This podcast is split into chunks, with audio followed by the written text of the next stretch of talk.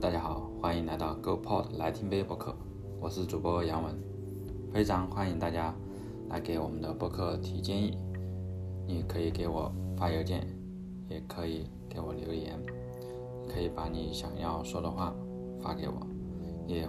非常欢迎你自荐来参加我们的博客节目，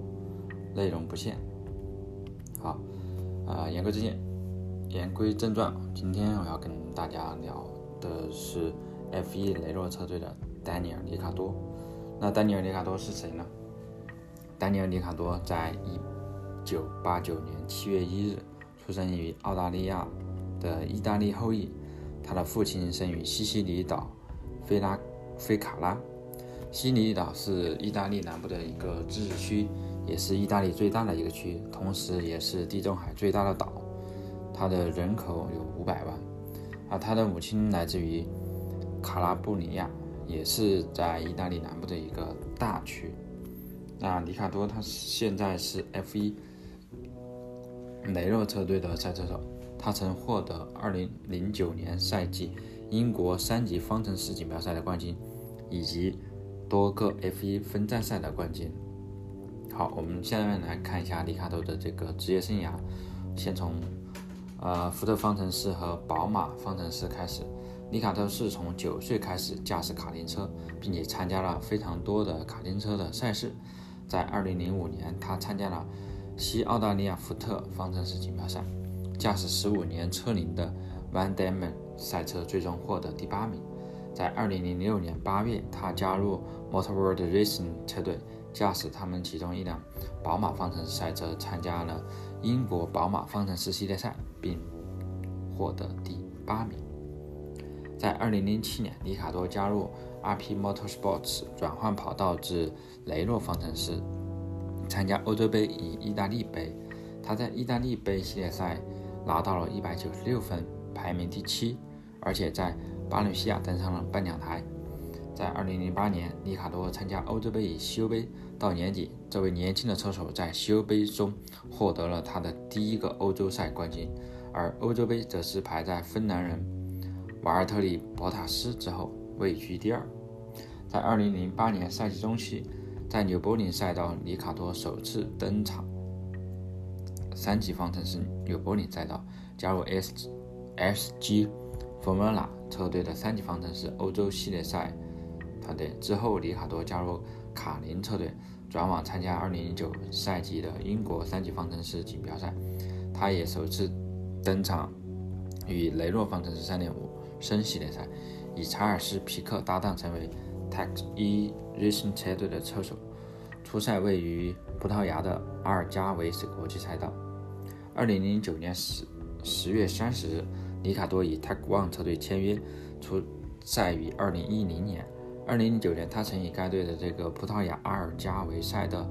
初赛，当时的队友是布伦登·哈特利，也会在二零一零年与他一同出赛。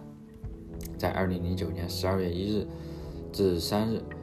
在赫雷斯赛道为期三天的红牛车队青年车手测试，里卡多首次驾驶一级方程式赛车，在测试的最后一天，他以超过一秒的成绩递到了最快的时间，最快速时间使他成为唯一进入一分十七秒的门槛。红牛车队的主席克里斯蒂安·霍内尔建议说，里卡多能够取代他2010年世界锦世界系列赛的队友哈特利，成为车队的测试与替补车手。最后结果是，里卡多与哈特利两人共享车队，以姐妹车队红牛二队的测试。及替补责任，替补车手，直到后者离开红牛车队。二零一零年十一月十一日，里卡多被证实成为红牛车队赛季末的青年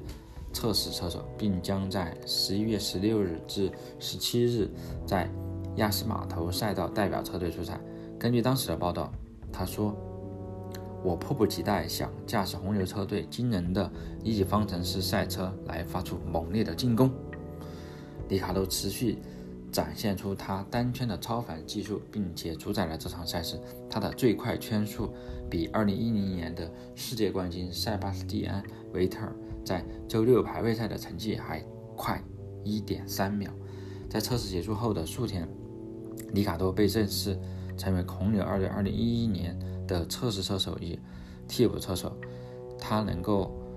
参加每一场赛事周末的第一次自由练习。红牛二队的主席托斯特表示，在我们的名单当中将拥有一位充满渴望的年轻人，能使我们目前的车手组合保持良好且充满。挑战。随后，在二零一一年六月三十日，里卡多被 HRT 车队签下，取代纳卡因凯迪凯扬在二零一一年赛季剩余的啊比赛。在二零一一年十二月十四日，里卡多被证实将会以让埃里克维尔格尼一同为红牛二队出战二零一二赛季。里卡多在二零一二。加入到了红牛的第二车队，并且参与了2012-2013赛季。2013年9月2日，奥地利电视台 s h a v a s TV 透露，里卡多将在马克·韦伯从 F1 退役后，在2014年与塞巴斯蒂安·韦特尔一起搭档，在里卡多效力红牛的首个赛季，也就是2014年，取得了加拿大、匈牙利、比利时的三场分站赛的冠军，在。年度车手积分榜上获得了第三名，但是在随后的两年没有在分站赛取得任何的胜利。然后他在2016年马来西亚大奖赛上重夺冠军，最终在2016年墨西哥大奖赛后登上了车手积分榜的第三名。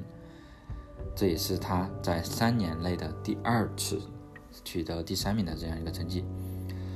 之后也在2017年和2018年分别取得了阿塞拜疆大奖赛以及中国大奖赛的冠军。好，我们接下来来看一看里卡多的这个车队经历以及他的一个合同情况。之前他是在红牛二队，然后升上了红牛一队，那就是在2018年8月3日，红牛车队宣布里卡多将在2018赛季结束后离开车队。当时红牛车队是拥有了被称为啊 Max 的一个维斯塔潘，不过在随后雷诺车队发布梅卡多加盟的消息，合约期两年，也就是到二零二零年，也就是这个赛季。那在今年二零二零年五月十四日，迈凯伦车队又宣布里卡多将在二零二一赛季加入车队。好。嗯，我们在上一集其实也有讲，就是在上一集的这个《极速求生》第一季当中也有讲到，为什么里卡多会当时会考虑离开红牛，然后加盟雷诺车队，其实已经做了很多的说明，咱们这一期就不再去啊再去赘述了。大家如果感兴趣了，可以看，可以听一听上一期我们在《极速求生》当中的一个啊讲述。好，我们来看看。这一次，里卡多为什么会离开雷诺，然后加入了迈凯伦？其实，怎么说，迈凯伦也不是第一次对这个咱们的里卡多感兴趣，他啊，至少也是是第二次试图签下啊里卡多。那扎克布朗毫不避讳地表示，此前自己便曾争取过让里卡多在2019赛季顶替退役的费尔南多·阿隆索，但是当时鉴于雷诺车队在2018年的车队积分榜上。是领先迈凯伦两个位置的，而里卡多拒绝了当时布朗扎克布朗的一个橄榄枝，而选择了与法国车队签订了一份两年的合同。而布朗在随后做客那个澳大利亚大奖赛制作的 Fatland 博客节目中表示：“我所能做的就是向丹尼尔做出口头承诺，或者说，我告诉他我的意图，就是想要签下他，让他。”来到咱们的迈凯伦，为迈凯伦车队效力，但是，对吧？车队的成绩不好，所以当时咱们的里卡多也没有选择。我要找一个优秀的领队，我要找一个厉害的技术总监，我要得到我们所要需要的资源，我要投资资本支出，所以这个就是布朗做出的一些承诺，也是迈凯伦在随后的这个。比赛当中，其实成绩也在稳步的提升，也向里卡多证明了扎克布朗在2018年做出的承诺并非是空谈，其实还是真正的在去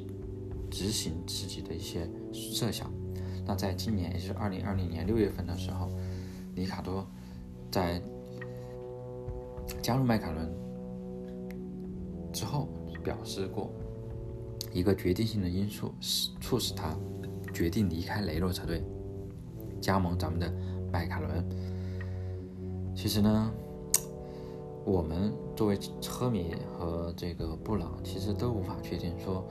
到底是不是他聘请了前保时捷技术专家安德烈亚斯·赛德尔，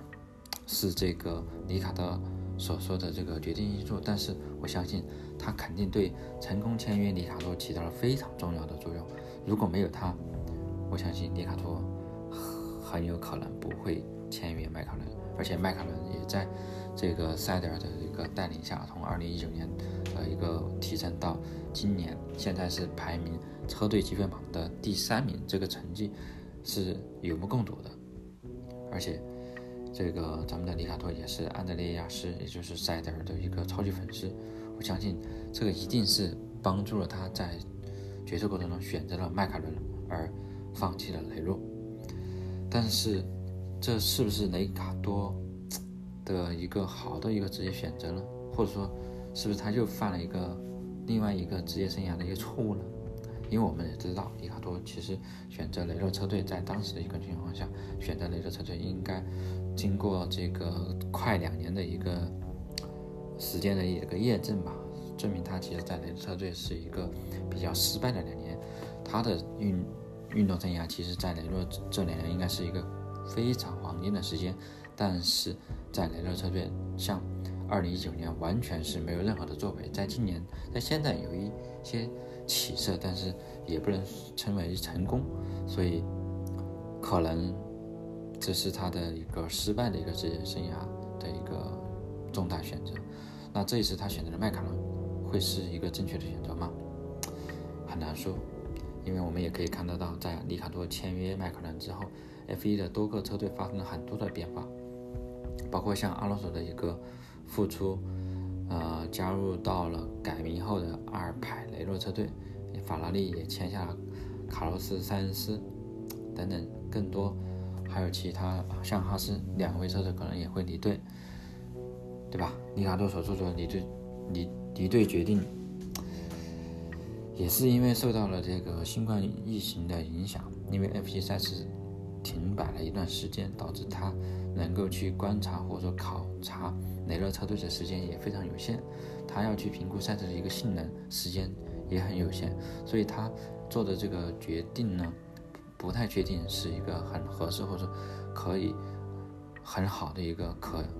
对他来说可行的一种评估，特别是在最近的几场大奖赛中，迪卡多所驾驶的雷诺赛车分别取得了。第四名、第六名、第四名、第五名，我们我印象当中是在俄罗斯的这个索契赛道的话，他差一点登上领奖台，也就是 两年第一个领奖台，真的是近在咫尺，但是没有差一点啊。所以在雷诺车队经过这一段时间一个打磨的话，其实已经体现出来了一定的性能，已具备一定的竞争力，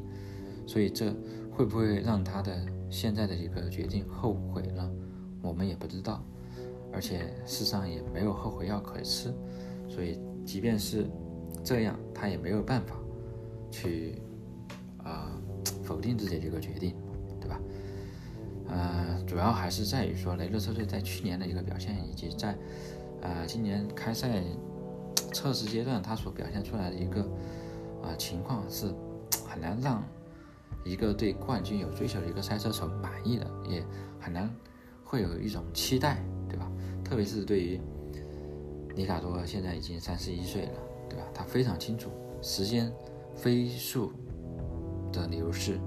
他需要的是什么？需要的是一一台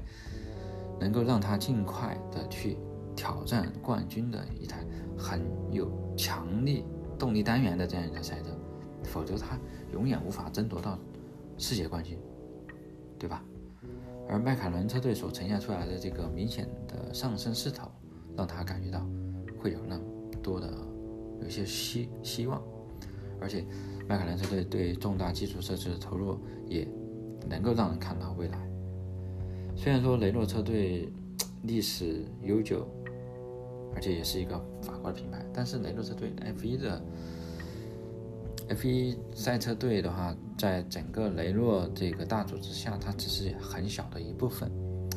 很容易在部门变化的过程中遭到削减。而迈凯伦只是一个很重要的一个汽车部门，它是一支独立的 F1 车队，对吧？这个就很关键了，话语权嘛，对吧？而且它是一支车队，它的核心车队就是叫什么？取胜，那雷诺，雷诺不一定，雷诺不不是这样的一个首要目标啊。其实对这个呢，也可以有牵涉到我们工作当中的大大小厂的选择啊，或者说大小公司之间的一个啊叫什么竞争啊。大家有兴趣可以听一下最近在播另外一个播客节目，就是三五环第二十八期啊，他聊到跟。半佛仙人聊聊自媒体创业后的一个感悟，其实在这个播客当中谈到了非常多关于刚刚我所提到的大小厂的选择啊，或者大小公司之间的这个竞争啊，大家有兴趣可以找来听一听。我们现在也只能是设想，就是如果里卡多，对吧？现在，对吧？十月份的时候来做决定，可能他做的决定会更加的客观。而且他做的这样一个决定，可能会让他更自然、更舒坦一些。但是我们也不能说现在他做的这个决定就是失败的，对吧？我们也不知道未来会怎么样，我们只能等待时间慢慢的过去，来验证他所做的决定到底是不是成功，还是说是又一次的失败。好了。嗯，我们再来看一下，就是里卡多最近在接受一些啊记者采访的一些回答吧，看看他的一个心态以及他自己的一些想法。我给大家来啊念一下。第一个就是他说：“我对雷诺所取得的进步感到高兴。我们把雷诺作为明年的竞争对手。如果我们把雷诺车队作为明年的竞争对手，就说他站在啊自己已经是迈凯伦。”车队的赛车手的这种角度来考虑的话，就是我现在就可以进一步去推动迈凯伦，对吧？推动迈凯伦车队的一个进步，因为我在雷诺取得了进步，对吧？那这其实对大家都是有好处的，对雷诺，对吧？我取得了一个好的成绩，我拿到了我也很想要的数据，我让我的这个车队有一个更好的一个循环，对吧？那迈凯伦看到了这个雷诺车队一个进步，那他们也要去付出更多的努力。让车队不要去掉队，或者不要去啊追赶不上，不要去没办法去竞争，那明年怎么办呢？对不对？所以尼卡多也会说，其实我不会后悔，我也不会对我们的进展感到不满意。我希望自己能够在领先集团进行比赛。所以其实他还是在追求自己的一个啊冠军。在 F1 的每一场比赛都非常的重要，每一个机会都要去做，并且要做的最好。我很高兴我们正在不断的取得进展，我感觉自己依然是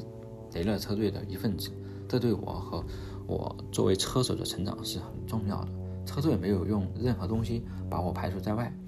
我一直在做模拟器和所有相关的事情，与雷乐的合作合作非常的好，真的很好啊，这一点其实真的很。呃，很难能可贵啊，因为我们知道现在在二零二零赛季，像维特尔啊，像那个刚刚前不久被排除在外的那个佩雷兹，对吧？完全被排除在赛点的新赛季的一个动力单元或者其他赛车相关技术的一个啊研发的当中，你就感觉到会被排挤。那你这样的一种，对吧？在雷诺没有发生，所以，嗯。这怎么说呢？哎呀，喜忧参半吧。特别是对车队的一些人来说，呃，他们知道我要在对吧？今年之后不不能够再继续下去了，所以也是一种啊失望吧。但是呃，我会用实际行动狠狠的呃努力加油啊，直到我在这里的最后一天。好了啊，今天的内容就到这里啊。